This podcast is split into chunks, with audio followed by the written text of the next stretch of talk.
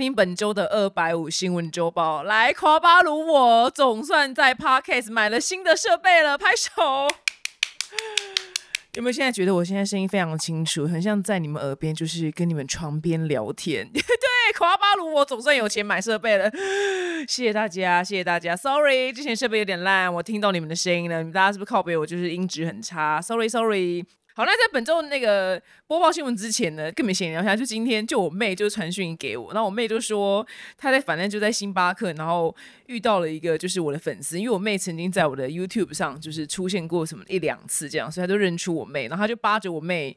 讲了很多话。她说她是我的老粉，她叫 Gabriel，然后我妹就大传了一段讯息给我，因为就老粉交代我妹就跟我讲很多事情，然后我妹就怕她忘光，所以她就赶快立马就是一二三四五六。七这样子。他是真的是非常的厉害，就是譬如说，可能我在三年前的哪一集跟我妹就是合体拍片，然后那一集就说哦，那什么，就最近收到大家很很好奇我的皮肤怎么就是从老鼠皮，然后变成现在就是头等舱的皮肤。好，那我就是下一集拍，结果呢，我就是开了一个巴拉票，就我讲完之后就完全忘光，就到现在三年都没拍。然后他就跟我妹就大抱怨说，你可不可以叫你姐就是赶快兑现这件事情？就他等我等这片就等了三年，我就说在这边说是 I'm sorry，我真的是一个。个很容易开拔拉票的网红，不是是因为这种小事，我真的就不小心会忘记。OK，I'm sorry，我听到了，会来研究一下。然后他就有说，他就是每一集 podcast 什么都有听啊，然后重口味什么，我的 YT 都有看。然后呢，我妹说，我真的是上上了你的历史课，就像课本上的人物生平介绍，而且我是被迫的。我就觉得天哪！我就觉得我妹真的，我对我妹今天就偏倒霉，就是她，因为我妹对我没有兴趣，所以 但遇到我的狂粉，她就被迫听了我的生平，我就觉得。对，就跟妹妹说声 I'm sorry，因为你知道自己最亲近的人对我根本就不会有任何兴趣，所以他们根本就不想要知道我任何事情，就觉得很有趣。好的，好的，谢谢，就是有在收听我 podcast 的每一个表弟妹，我真的真心诚意的感谢你们哦。然后那个那个狂粉呢，Gabriel 他还说，之前他的老师呢，不知道是什么国中还高中老师，就叫他不要看就带你表姐的书，然后他就跟老师就是在课堂上就直接大战站了起来，就是辩论说为什么要看表姐的书。但我必须说，你老师说的也没有错，因为我说真的没有什么太营养的内容。但你谢谢你帮我跟老师站，但我本身真的对老师说的好像也没有错，就真的真心诚意也没什么，也没什么内容。好啦，就是这样子，觉得觉得我妹今天很可怜，她就被迫上了一个人物的历史课，就是她姐。然后他根本就不 care。好了，我们这礼拜的新闻呢也非常非常的丰富。首先第一则新闻呢，我真的觉得超级无敌荒唐，就是呢在韩国啦，对，但是这个发生这件事情呢是一个美国二十三岁的小兵，对，那因为这个美军呢，金恩他是在韩国驻军。呃，其实美军在亚洲很多，像呃日本跟韩国是两大就是大本营，所以如果说你真的喜欢就是军人的话，你可以去日本或是韩国，你花听的时候，你就可以猛滑，你就一定会滑到就是美军这样子。那这个二十三岁这个小兵呢，他反正他在韩国就犯了一些就是罪，但是是什么罪，就是新闻上没有讲太仔细。然后呢，他要被押回，也不是押回来，他就是要回美国，就是去军事法庭，然后受审，然后要坐牢。但我说不是押回的原因，是因为。他就是只有一个另外一个美国大兵就陪他到机场，然后入关之后呢，他就是一个人的，所以他不是那种超级大变态，需要有人就是压着他，他就是把他，哎，那你就滚回美国去去上法庭这样。结果他老兄呢就进去就是海关之后呢，他就不想要回美国，就上军事法庭，所以他老老兄非常天才，他就在机场绕跑，然后加入一个就是韩国当地的观光旅行团，然后那个观光旅行团呢是要去观光南北韩的交界处，然后反而总而言之呢，他就。就跟着那个观光的那个旅行团呢，反正就坐了游览车，然后就到那个南北韩交界处之后呢，然后大家就是要下车难免就是拍拍照啊，干嘛的，然后。大家都在那边拍照，就是观光的时候，因为那边就是南北韩的交界处，就有很多那个东西围起来，像就是这样巨嘛这样子。但其实那个交界处离真正的北韩好像还有八公里远，但是也不能跨越那一条线，就不是说今天走进去一步就马上抵达北韩，也没有了，就还有八公里。但是一踏进去就是也是北韩的领土。然后呢，他就是一下游览车之后呢，就大家那边拍照比耶的时候，他老兄就猛往就是北韩那边跑，然后他就跨了那条线，然后就冲进去。北韩，然后一冲进北韩的，就是那个北韩的那个军人就把他逮捕。那个观光团的其他老外就以为这是观光旅行团的安排特别的节目，就特别秀这样。然后后来才发现，哎，干那个人是真的跑去北韩嘞，就疯了吗？对，就大家刚开始以为想说这是一个什么 surprise 吗？没有，就他真的就跑去了。推断是因为他不想要回到美国，就是去军事法庭就是受审，然后坐牢，所以他要往北韩跑。我只能说，这个人真的是非常的荒唐。他的轻重缓急，他脑子里那个看清就是局势的那个系统彻底性的坏掉。因为你今天回美国受军事法庭就是制裁坐牢，我跟你讲，你出来一定还是一条好汉，好吗？因为今天都没有人压着你回美国，表示推断他犯的罪根本就还好，顶多就是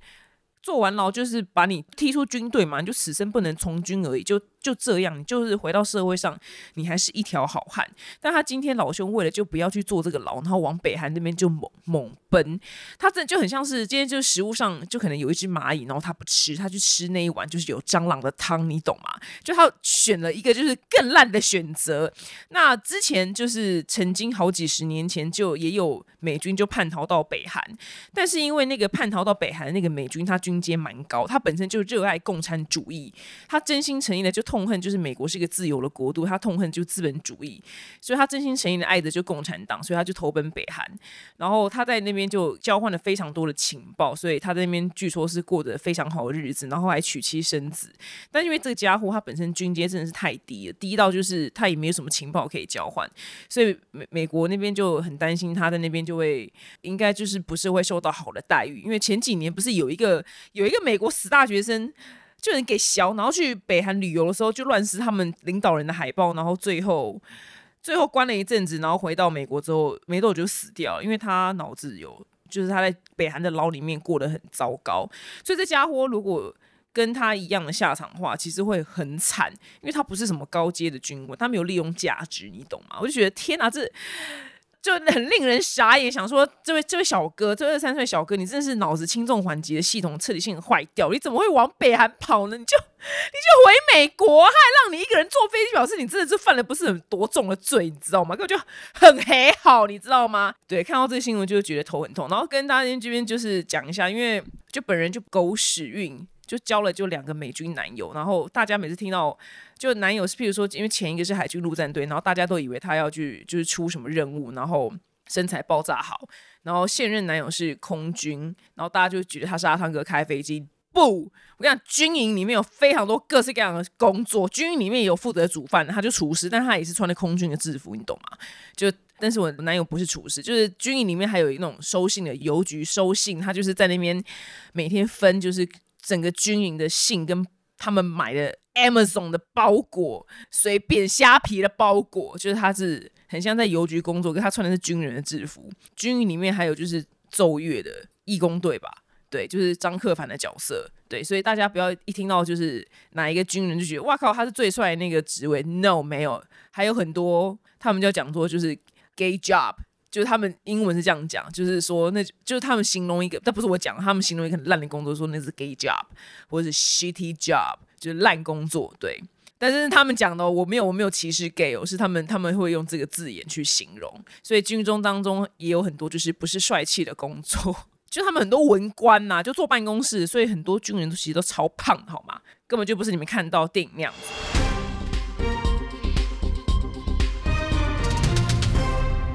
下则新闻呢，我们来到就是英国的麦当劳。英国的麦当劳呢，也陷入了就是 Me Too 的风暴，有超过一百个员工或是前麦当劳员工去控诉说，他们在英国的麦当劳工作的时候呢，被性骚扰。现在讲就强调是英国，因为台湾没有这件事情。对，然后就是他们在英国的麦当劳，就是呃有申诉，跟主管申诉说，哦，那个主管怎样，就是来摸我屁股一把啊，怎么样怎么样，然后讲话很性骚扰啊，非常的。不 OK 什么之类，但是他们全部呢都没有被处理。那目前呢，在那个 BBC 新闻台，他掌握的一百三十三件的指控当中，有七十八起性骚扰，而且呃有三十一件是涉及就是性侵害这样子，然后十八件呢是种族主义歧视这样子，然后六件呢是。歧视同性恋的行为。那麦当劳呢？它在英国呢有一千四百五十家店面，然后员工数呢有十七万七千多人。那基层员工大概就是最大宗啊，就是十六岁到二十五岁之间，因为大当然都年轻人去那边打工嘛，所以那些年轻人他本身就是刚出入社会，他就你知道吗？他也不是老鸟，或者他就是经济能力可能就也还好，还就刚起步，所以他们的力量都很小。然后他在。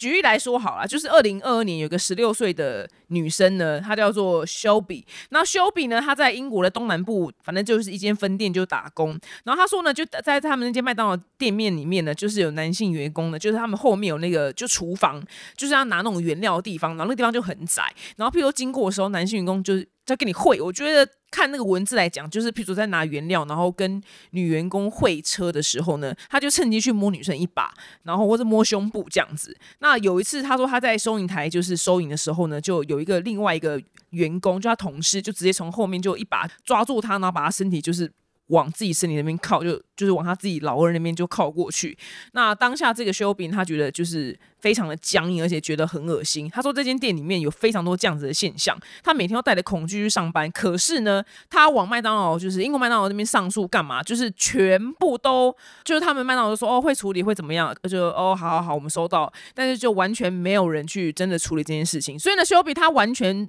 自始至终到他离职之前呢都没有得到麦当劳处理。性骚扰的这个正面的做法，然后最后呢，他就自己辞职，然后他就说这是一个有毒的职场，英文是 toxic work environment，用这个字是非常非常的严重。那后来呢，就是反正现在麦当劳官方委就是说什么，就是你知道深感遗憾啊，就讲一些就是屁话这样子，然后就说我们会现在努力调查为什么当初这些案件都没有受到妥善处理。但是我刚刚讲修比斯是一大堆案件里面的其中一个，对，因为有非常多。像是还有另外什么别的分店啊，什么被就卖到某间分店的高阶经理就直接就掐臀部啊，或是值班经理就传就是色情的讯息啊，就是色情图片，就这样骚扰他这样子，或是有言语性骚扰，但是这些都就是都没有。被英国的麦当劳处理，这真的是个非常糟糕的事情。因为麦当劳就是小孩子，他有大量的对小孩子的行销。你看，快乐儿童餐，结果呢，你他妈小孩就小时候是快乐儿童餐，然后长大去麦当劳打工的时候呢，结果他妈被经理就摸一把屁股，然后摸把胸部，然后被老二顶，结果整个麦当劳就不处理。所以这真的是一个，我想麦当劳，英国麦当劳现在就是完全性的就灰头土脸到了极点。那在这么多就是。案件当中呢，只有就是有一个女员工，然后她已经离职。她说之前因为她在麦当劳打工的时候，她申诉就是也就反正没有人鸟她。然后她最后呢，她家人太气，想要去美国麦当劳总部，然后还联络警察，然后她的这个案件才被火速的处理。然后就是性骚扰她的那个不知道是谁，反正就某一个同事，然后才被 fire。所以他们就一定要搞到就是美国去才会就是被正视，因为这个在美国，因为美国自从 Me Too 之后，所以都非常的看重。这些事情，而且种族歧视在美国更是就是你知道大禁忌，所以他们往总部呈报，就还有就是就还是有得到一些处理。这英国不知道不知道干嘛，就都没有人处理。然后之前美国的麦当劳也是灰头土脸，因为美国麦当劳在二零一九年的时候呢，因为他麦当劳公司有一个规定，就是。禁止上司跟下属谈恋爱啦，白话就是这样讲。结果呢，他当时的 CEO 呢，他叫做 Steve，然后 Steve 呢，他就是跟下属谈恋爱，然后他就真的就直接被 fire，就真心诚意的直接被 fire，就是觉得哎呃很很狠呢。然后后来我查了一下，我想说就一时间好奇，想说麦当劳的全球 CEO 薪水是多少？我就查一下，整个就滑倒，觉得瞬间自己觉得自己真的是。一级贫穷户，知道吧？那天还在那边想说，哇，自己是不是快要财富自由？没有，因 为麦当劳的全球 CEO 一年的薪水大概是台币四亿几千万，忘记是尾数了，就是四亿起跳，对，台币四亿起跳，所以是非常非常惊人的薪水。但是上面人领这么多薪水，但下面人被职场性骚扰、被职场霸凌，却没有好好的被处理。所以现在呃，英国的麦当劳还有美国的麦当劳的那个形象呢，就有点不 OK。但台湾我觉得还是非常非常的正向，就台湾麦当劳都都目前都蛮棒的，没有什么不好的地方。但是我真的觉得禁止办公室恋情这件事情真的真的有难度诶，因为就是一整天相处最长时间就是你们啊，因为你们就成天工作在一起，所以要不办公室恋情。真的是有点难。对，不是说一定会发生，是真的会有难度啊，不然是要去哪边认识人啊？对啊，但是他我是不知道他平辈跟平辈之间可不可以办公室恋情啊？但是他们是禁止上司跟下属，我觉得哇靠啊，算了，反正他已经领了不知道几年四亿的薪水，他也可以退休吧？应该没差吧？反正他可以躺着了，他只要把那个拿去买 ETF 有五趴，他他这辈子就可以躺到进棺材都花不完的好吗？他只要不要去买私人飞机那些就 OK 了。好，突然就外差一个，就是如果将来你的伴侣啊，真的就当到公司的高阶主管或是老板的话，他就是总有一天一定就是会请助理嘛。或秘书应该是秘书，我跟你讲，所有所有所有的男人都会跟秘书有一腿，所有。Every every 男人都一定要跟秘书有一腿，所以拜托，如果你将来你的伴侣就是你的男朋友或是你的老公，随便他真的就有有宰掉，就是请到秘书，我跟你讲，就只能规定他请男的，如果他真的。或是请一个老阿伯，如果我跟你讲，如果他今天真的要跟老阿伯跟一个男的，就是也要就是有一腿的话，那真的就要祝福他们好吗？因为我真的看过太多，就是成天在看就是国外的案件，然后国外案件就是会有一些故事背景嘛，都是老公一定是跟秘书外遇，就我今天看了不知道怎么，我不不下五十次，我想说天哪，就是跟秘书外遇好像是一个标配，你懂吗？所以我就跟我男友说，我说我说 baby，要是你以后真的是。飞黄腾达、出人头地，你真的要请一个秘书的话，我就只能规定你就请一个老阿伯，就是又肥又老又丑的老阿伯，或是一个男的。我说我不准你请一个就是正常年纪的女秘书，不论美丑都不准，因为这真的无关就是美丑，就是男人一定会跟就是秘书有一腿，这是我的心得，跟你们分享。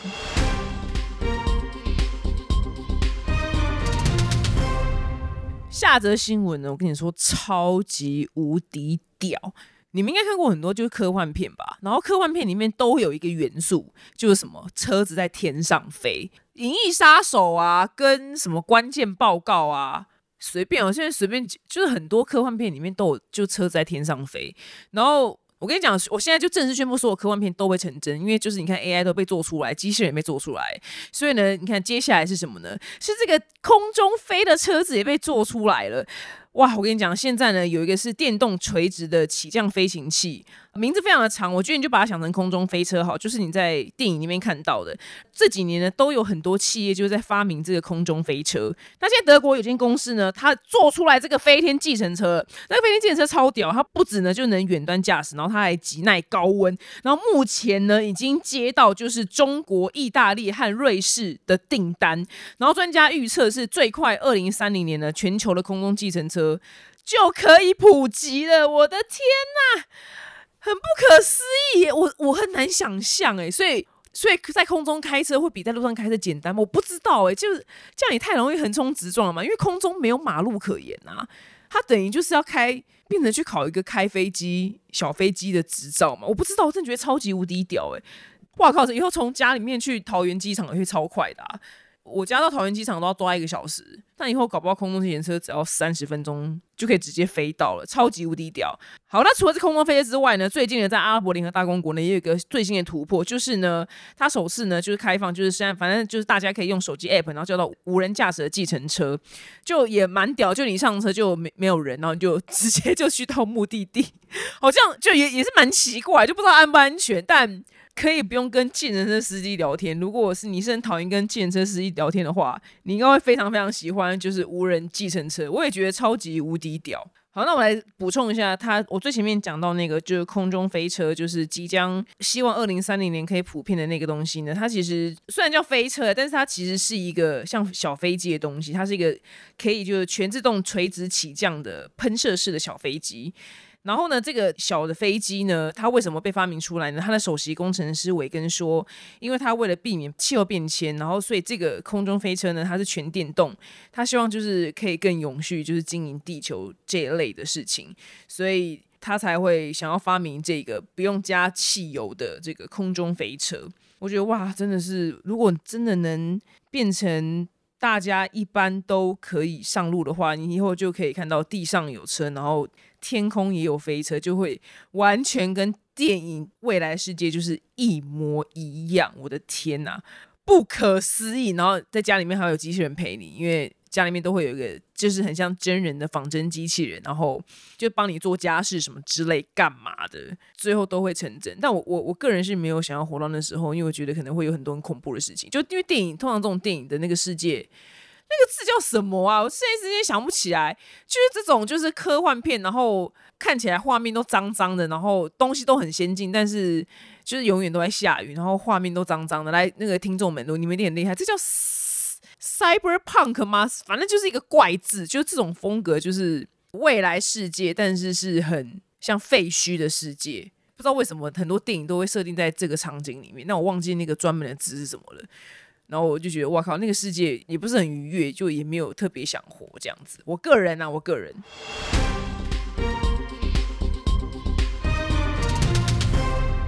下一则新闻呢，我要来整理就是这周的全球气候变迁的惨新闻。但是因为气候变迁的新闻都。其实因为每个区域都发生不一样的事情，那蛮多的。那我会稍微就是简单重点整理一下，然后最后再跟你们聊一个就是我想要聊的话题。这样，好，我们先来到加拿大。那加拿大呢，就因为异常的高温，所以呢那边又非常的干，那个森林野火就烧不停。它目前呢已经烧掉就是一千万公顷。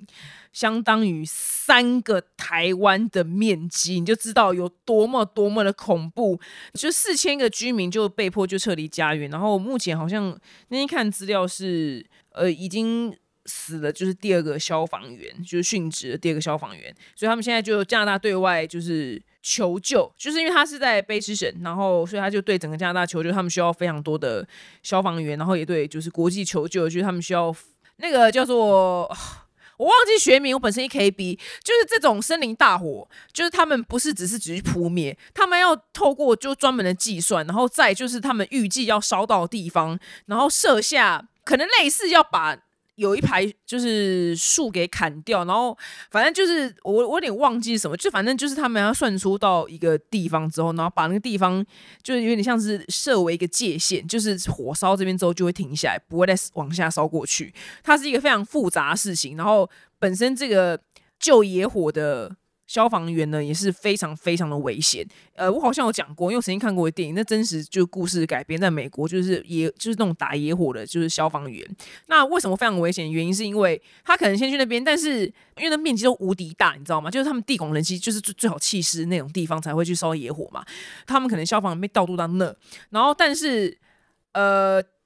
有时候那个火烧太快，会往他们直接那边烧过去，让他们来不及撤退。所以他们身上呢都带有，就是有一种特殊的、很像睡袋的东西。那个睡袋呢，就是万不得已，就是他们来不及撤退的时候呢，就全部的消防员就是直接躺平在地上，然后进去那个很像睡袋的东西，然后让火就是从他们身上这样，他们就先躺平，然后让火从他们身上这样烧过去。因为把他们周遭就是可以烧的那些干干的草烧完之后，他们再出来，但是。但是这只是就是理想的状态，但那部电影就是很很悲惨，因为就是十几个消防队，那是真实美国的惨案，就那十几个消防员就是躺在那个睡袋，因为他们来完全来不及撤退，是因为中间调度出现了问题，所以他们在那个地方就直接被烧过去，然后最后就十几具尸体就躺在那边，就是躺在那个睡袋里面，所以他们最后都有。被国葬，他们出殡的时候身上都是，他们那个棺木上面都是盖国旗，所以这个工作真的非常非常危险。然后他们就派人要去救嘛，就是救那一些就是被困在那边的消防员，就打野火的，这是跟一般建筑的消防员不一样。然后他们的老婆、小孩全部都到，就是什么，就是全部都集中到类似像是里长办公室还是学校的礼堂去等消息。然后我就说：天哪，真的是不要跟消防队交往，也太恐怖吧！都不知道老公今天会回来，真的是超级无敌哀伤到极点呢。因为老这个工作真的是神危险到极点。我看完，哇靠，这这工作真的超级无敌卖命。那部电影非常非常好看，哎，一样，我忘记名字了，在 Netflix 上就有。啊，叫无路可退。对，我想起来，因为他们真的无路可退，他们就在那边活活被烧死。非常非常好看的一部小众电影，虽然不是大片，但我觉得，哦，觉得哇靠，因为我喜欢看这种电影，因为我觉得因为我周遭没有消防员嘛，然后我台湾就他妈的太棒了，好潮湿哦，真爱台湾。现在觉得家里面东西发霉都很棒，以前都觉得干妈的，我每次买什么东西动不动都发霉，觉得很烦，所以我都不能买就是藤编或竹编的东西。尤其我家住戏子山上，更湿。我没有现在觉得潮湿很棒，台湾超棒的，没有野火的问题，之后就除湿机开开就好了，多棒！就觉得哇靠，他们现在烧野火的问题非常严重，然后加拿大就现在正在就是烧。然后需要调度很多很辛苦的、身陷险境的消防员去把这个野火给防堵了。他没有办法去扑灭，他只能用堵住的方式让他们去全部烧光，烧完之后自动熄灭。那再来，我们就看到美国，美国就是直接就热到爆炸。然后美国现在就是天气就是一团糟，就是前阵子不是一堆龙卷风嘛？就美国真的遭到报应还怎么样？美国人现在迈阿密呢，每天温度都飙破就摄氏四十三度，然后。而且不是一天，就是每天都四十三度。然后加州有一个叫做死亡谷的国家公园，死亡谷的这个地方，这个国家公园，我原本因为我很土，我不知道，还特地去查，就哦，原来它是一个很大的国家公园。然后那边特色呢，就是有够热这样子。我想说，这么热的地方，到底就怎么会有人想去？然后没有想到，大家都很喜欢去死亡谷，他们想要体验就是在死亡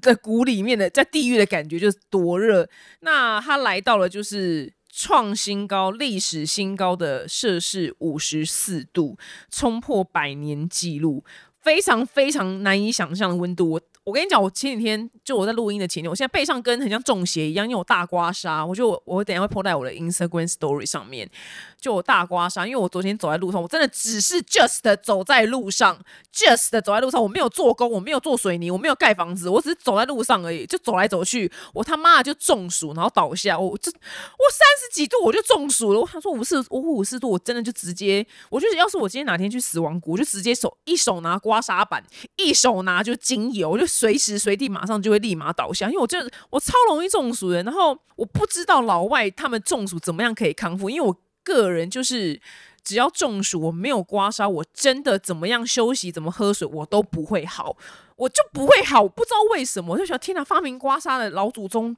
真的是富有智慧耶，这怎么会这么厉害？然后，因为我男友就是美国人嘛，然后他我每次都在说，baby，你看我的背。他说，baby，要是你就是我中暑，你千万就是我不准你帮我刮痧。我说我一定要帮你刮，因为你没有刮就不会好。然后他美国人他完全不懂，他就说你们这些奇怪亚洲人为什么用这么奇怪方式？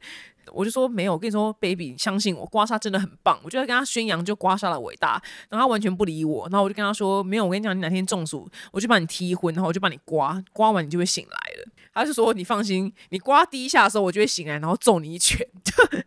死不肯刮，这很难很难沟通哎。你们有人听众就是表弟妹们，你们有人跟我一样就是热爱刮痧吗？但我不是说没事刮，我就只要中暑，我就是必刮，而且我练就到我自己可以刮我自己。对我只要有一个汤匙就可以刮。如果今天不幸的人在外面的时候，我跟你讲什么可以刮？马克杯的杯口也可以刮，就地取材，因为刮痧真的可以救人一命，太重要。OK，Sorry，讲太远了，我再回来。然后呢，我刚刚讲那个死亡谷五十四度，五十四度不是热到爆炸吗？但现在就走非常极端，就东北部呢，就滨州那边就淹大水，纽约就淹大水，然后肯塔基州就是也淹大水，然后所以很多一千六百架航次航班就被。Cancel 掉取消，然后滨州淹大水造成五个人死亡，就是哦，看那个画面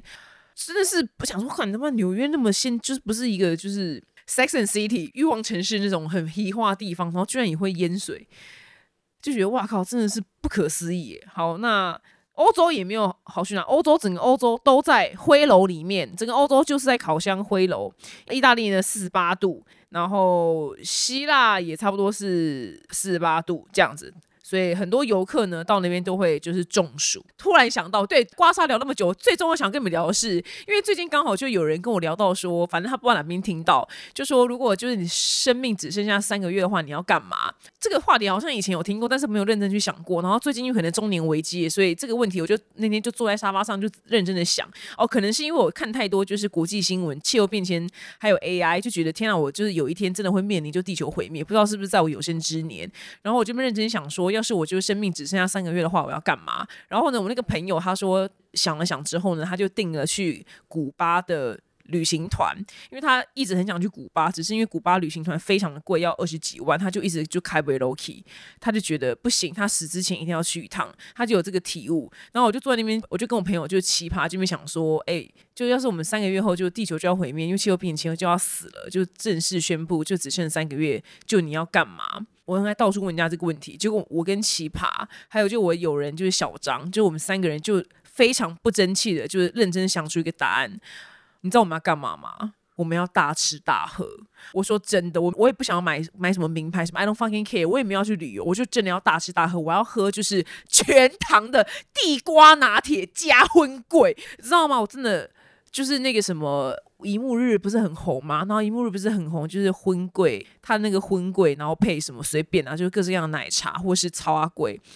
我跟你讲，要是今天地球要我知道消息要毁灭，我就就先去一幕日点一杯，就是超贵加荤贵，我就全糖，完全就是没有半糖的意思，就给他喝下去。我要就是大吃大喝，就直到地球毁灭那天。然后我大家就想说，你们想说，天啊，我的愿望多么的小，说你们真的不懂。但奇葩跟小张懂，他说。我懂你，我说我真的懂，我们懂，就是我们，你知不知道我们这辈子为了身材多么的辛苦，多么的辛苦，为了皮肤，为了身材，真的很辛苦。因为我真的，如果今天真的是死了，然后。到了阴间干嘛了？我真的他妈要警告说，我我下辈子再也不要当人。我就觉得当人真的太辛苦了。我老娘要今天知道我真的什么癌末什么了，我我就马上立马就是大吃大喝。然后我早餐才不要吃什么，我现在就喝一些就是你知道蔬菜汁什么。I don't fucking care，我就要吃什么铁板面加蛋，再加两片汉堡肉，我就要吃这种一切不健康的东西。然后。薯条一定就是直接麦当劳薯条一定就吃三包啊，然后盐巴沾超多，他再沾就冰淇淋。对我就是大发胖都无所谓。对，就是这就是我如果将来哪一天我的生命只剩下三个月的时候，我就是会直接大吃，就是把自己吃到名副其实的吃到死。你们呢？欢迎跟我回答，就是你们的想法。然后我就问我男友，他就讲了一个很上进的答案，他说。哦，我就要马上辞职，然后赶快去，就是世界上还没有去过地方，赶快去旅游。I don't fucking care，你知道吗？我都要死了，我才不要旅游，本来就讨厌旅游，真不不 care。我就是要吃遍各式各样我不能吃的东西，我要吃到吐，对，就各式各样。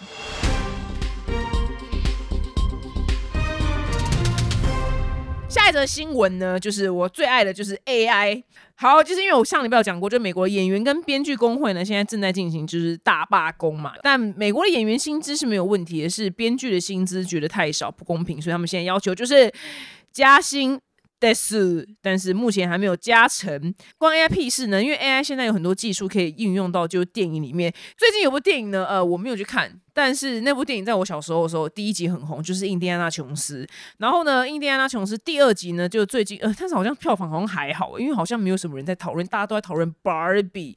怎么办？芭芭，等下芭，等下跟你们讲芭比。好，芭比有很多故事可以讲，就因为我去看芭比。然后呢，就是在。呃，《印第安纳琼斯二》里面呢，就是当年男主角，就是他现在毕竟年纪大嘛，就是老牌影星，就是哈里逊福特。然后他用 AI 技术，然后把他回到就四十岁的模样这样子。以前呢，就是荧幕上就是要让一个人回春，他是要用人类去一格一格去帮他修图，所以那个会耗费，就是去一格一格逐格去修他脸部的皱纹，让他回春。所以你就知道他会耗费非常。庞大的金钱成本跟人力，去把演员让他回春到可能他当年就是有一个画面需要那样子，但现在有 AI 的话呢，他时间就大幅的就是缩短非常非常的多。那很多技术人员就会靠背说，就是哎，是不是以后都是这样 AI 的话，我们是不是很多人就要失业啦？干嘛这样子？但是那个现在就是 AI 的那种视觉特效公司，他们认为说，因为现在就太多，就电影界本来就非常非常需要这个技术，根本就供不应求，就北呼走，所以他们觉得他们没有抢了谁的工作或饭碗，他们只让电影就是更加精彩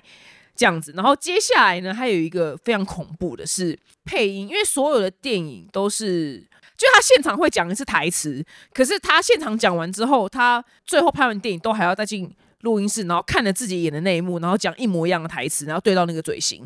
因为他们那个服装是没有办法别麦克风，所以他们收音都一定不会那么清楚。所以所有的电影你看到都是他们其实都要进录音室，还要再呃录一次音这样子。那现在 AI 呢，还可以就是让演员的嘴型跟配音呢直接一致，就是会解决不对嘴那个尴尬。然后后来呢，接下来是更厉害。是那个很恐怖的画面。就记者呢，他亲自去尝试那个技术，那因为他不会讲法文嘛，他就讲英文，然后他就他就随便就讲了一段就是英文，他就讲说，我一直不擅长除了英文以外的外国语言，有时候呢，我英文说的不太好，然后后来 AI 就把它去运算，然后没多久之后呢，这个画面就出来，就是还是这个记者，然后他在讲话，但是他讲法文。然后他那个发文呢，完全是他的声音，然后他的嘴型也被改成就是是讲那个发文的声音，他嘴型是完全 match 那个发文，非常恐怖的技术，因为这技术它可以去篡改很多各式各样的事情啊，随便啊，如果假使今天拜登没有讲过这段话，他就随便把它篡改一下，拜登的嘴型对上那段话，再用拜登的声音配上去，就可以说拜登讲这段话，但拜登根本没讲啊，你懂吗？就是这个技术非常非常的恐怖，可以运用到各式各样邪恶的地方。或假使假使今天网红他根本没有讲过什么话，随便啊，然后当你表姐就你就把我的就拿影片拿去用，然后就随便把我你就把你想要讲的事情爆料，然后我的嘴嘴巴我的嘴型就会被 AI 运算成我亲自讲这些话，可是那话根本不是我讲的，所以这是一个非常非常恐怖的技术，会我觉得会造成很大的混乱。那像美国大咖影星就是 Tom Hanks 呢，Tom Hanks 他也说，他对于 AI 技术，他觉得充满戒心，他觉得 AI 可以伪造这么多事情，那搞不好他这个演员他在电影里面可以，也就他也不用亲自去演，搞不好 AI 就可以把把他算出来，然后去演一个东西。那但是汤姆汉克斯认为，那就不是他，就不是他靠他自己的演技去演出来。但是 AI 公司就说：“哦，我们没有要取代演员啦，就是为你们的表演就增加就是色彩啊什么之类。反正就现在就是因为刚起步，所以也不知道未来会怎么发展。这告诉告诉你现在有这个技术，所以很恐怖，我觉得超级无敌强。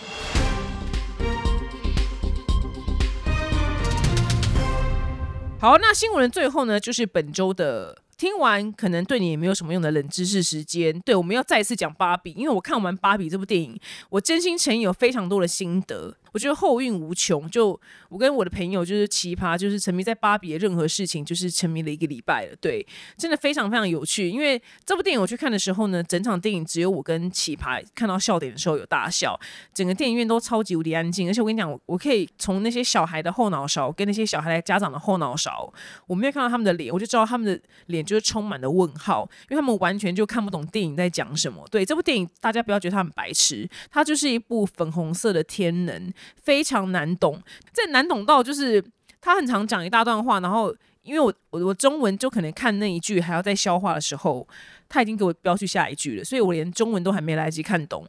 更何况是我根本没没办法去听英文，你懂吗？就我没有办法去透过声音跟文字去了解他电影，所以这部电影我只看懂大概五成而已，因为它非常非常的难懂。好，那我可以跟你讲，就是很多芭比的冷知识。如果你听完这些芭比冷知识，你去看电影的时候，你有些笑点会抓到，因为有些东西我原本不知道，但是我在看电影的当下，因为我我大概比较懂就是美式笑点，所以我就马上就 get 到，然后我就会大笑。但是大家都没笑。好，先跟你们讲一下有什么冷知识呢？来，我跟你讲，就电影里面有出现一个叫 Midge，呃，应该叫米奇 Midge 的一个孕妇。这个孕妇芭比呢，是真的就是曾经被贩售过。那这个孕妇芭比，她她那个肚子是呃外装式的，就是她肚子是一个吸铁，然后那个肚子里面装了一个婴儿，所以她就是你像想象一个就是。一个碗盆，然后可以把它吸到这个灭绝的身上，她就变孕妇了嘛。然后很恐怖，那个肚子打开就直接剖腹产，剖腹产就，而且不是正规剖腹产，是从侧面这样，侧面剖腹产之后，你把它拔下来之后，里面就有个婴儿。然后，但问问题是出现在哪里呢？就是被骂到就是下架，因为呢蜜橘他没有结婚，然后所有家长都觉得说他妈的，你这个卖小孩子的玩具，怎么可以让一个一个女生就是未婚生子呢？因为当时蜜橘就还没有结婚这样子，然后他们就觉得。未婚生子是一个很不好的示范，然后再来呢，是因为那个肚子里面装了一个婴儿，真的是有点，就有点，有点，有点诡异。真的，那个你可以上网找，你就打“孕妇空格芭比”，你就可以看到那个原始的芭比，真的有点诡异了，就 就蛮特别的，就有点恐怖，其实有点恐怖这样子。但我看到这个芭比的时候，觉得哦哦，就觉得很特殊。然后后来我的文章下面很多表弟妹说：“天哪，我小时候有这只芭比，那是芭比就做工。”就是很精细，这样 我就觉得好想要一只哦，因为在电影里面他们就狂亏这只叫 Midge 的这个孕妇芭比，因为呢它卖的非常非常的烂，然后就是被骂个臭头，所以呢这个呃怀孕的芭比呢在二零零二年的时候呢就。下架就停止贩售了。我觉得好可惜哦，我好想要，我觉得很有趣诶，就因为太坑了，怎么会？到底是哪个就哪个天才想出这么奇特的？奇特的东西，因为真的太诡异，他就肚子里面装了一个婴儿，然后直接剖腹产，这样诡异到不行。然后再来呢，还有一个芭比，就是也停产。这个芭比在电影里面呢也有出现，就他背上的一个摄影机，它叫做录影芭比，英文是 Video Girl。这个美泰尔就是芭比的公司呢，它是想要鼓励儿童就是体验影像的美好跟魅力，这样，所以他就在芭比身上装了一台小电视，就是一个摄影机。然后这个摄影机可以录三十分钟，就就声音跟影像，但是也被骂到臭头。你知道为什么吗？因为它这是一个隐藏式摄影机，所以呢，专家会担心说，很有可能就是恋童癖的人会把它拿来就是当做犯案的工具。我我好像也有听懂，对，因为我一开始觉得奇怪，就是。身上放一个录影机，到哪哪里有问题？为什么又被骂到就是下架？哦，他一讲可能被恋童癖拿来就是不孝利用的话，我觉得马上可以理解，因为我不知道为什么就白人出了超多恋童癖。我跟你讲，真的恋童癖都是白人，不要觉得就我种族其实没有。我跟你讲，真的你看过各式各样的案件，恋童癖清一色全都白人，不看到亚洲人，很少，几乎没有，黑人也没有恋童癖，白人专注恋童癖，真的不知道为什么，真心诚意的不知道为什么，清一色白人，所以白人就。专门产就是连环杀手跟恋人恋童癖嘛，所以他们就是可以，我也可以理解说他们会怕就是恋童癖把那个录影芭比给一个小孩，然后对啊，拿一些就是拍一些奇奇怪怪影片，对，就哟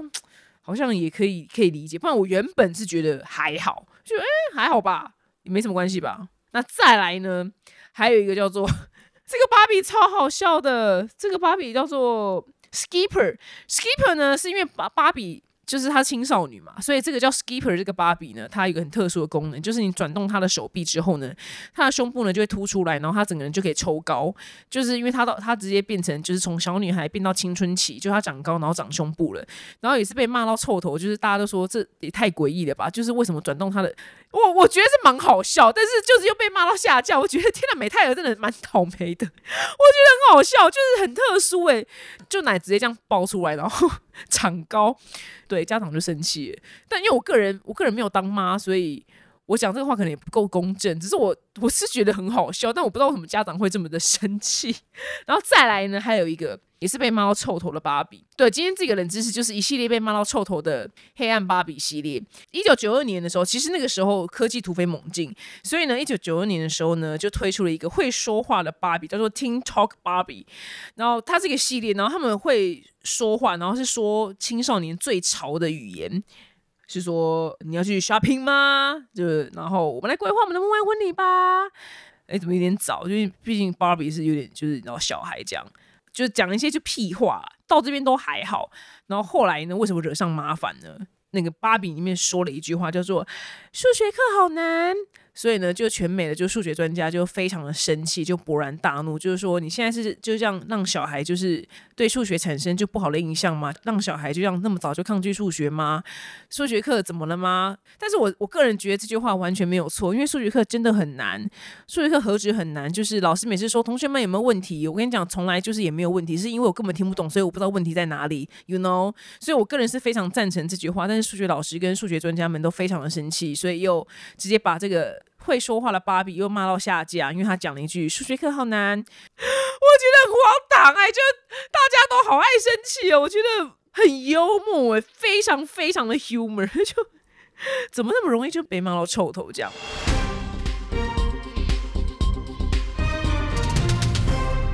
那最后呢，是巨星下凡来解答本周的粉丝问题呢，非常非常的有趣。原本觉得难以回答，但是我居然也是想到答案了。他说呢，表姐我有一个交往三年的男朋友，但是我这几年做梦很常梦到国中班上的一个男生，这个男生很高，家里很有钱，会运动，成绩也不错，长相普普通通。呃，我们算就是玩在同一群里面这样，然后关系就是普通朋友，没有任何的感觉。但是呢，我从大学开始三不五时就会做梦梦到这个男生，然后之后呢，我出社会交男朋友之后，我也很常梦到，梦里面呢都是我以前在就是在学校的时候跟他说话的场场景这样，然后有有一次在躺在床上差点擦枪走火的场景也会梦到，但当时没有怎么样。那我醒来就觉得很困扰，都很想要知道他现在在干嘛。然后最后一次见面也是大一，就是同学会的时候，已经超级无敌久了。现在我已经二十五岁了。然后呢，我就觉得每次做梦梦到他的时候呢，都觉得有点都对男友有点愧疚，因为我怎么可以就是有男朋友还梦到别的男生？那我之前去智商的时候呢，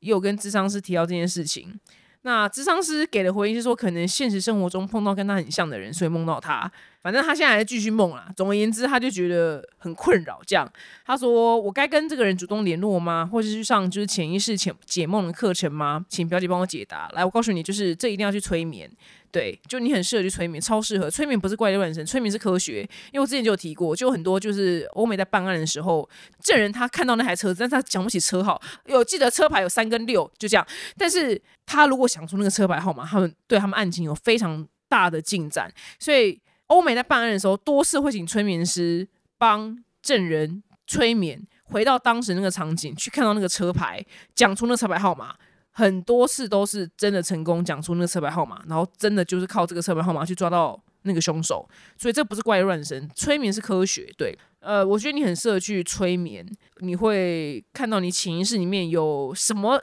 东西，一个谜题，但我不知道是什么。我有认识一个很可靠的催眠师，不是叶佩，是就你刚好问我，所以我我还真的就刚好有，他是我的按摩师，然后他有去拿催眠的执照，我也给他做脸，对。他就身心灵啊，身心灵对身体保养啊。他的直接讲他的 lie 好了，他的 lie 就是他手机号码，来自己抄下来零九八五五三四九八八。我个人推荐过他非常多次，他按摩按的非常好。对，零九八五五三四九八八，好像地下电台在卖药，大家赶快买药。对啊，你就去找他催眠啦，因为我给他催眠过两次，但是因为我没有太大的。困扰什么的，那我觉得蛮好玩的，你可以去试试看。好啦，以上呢就是本周的二百五新闻周报，希望你们喜欢哦，拜拜。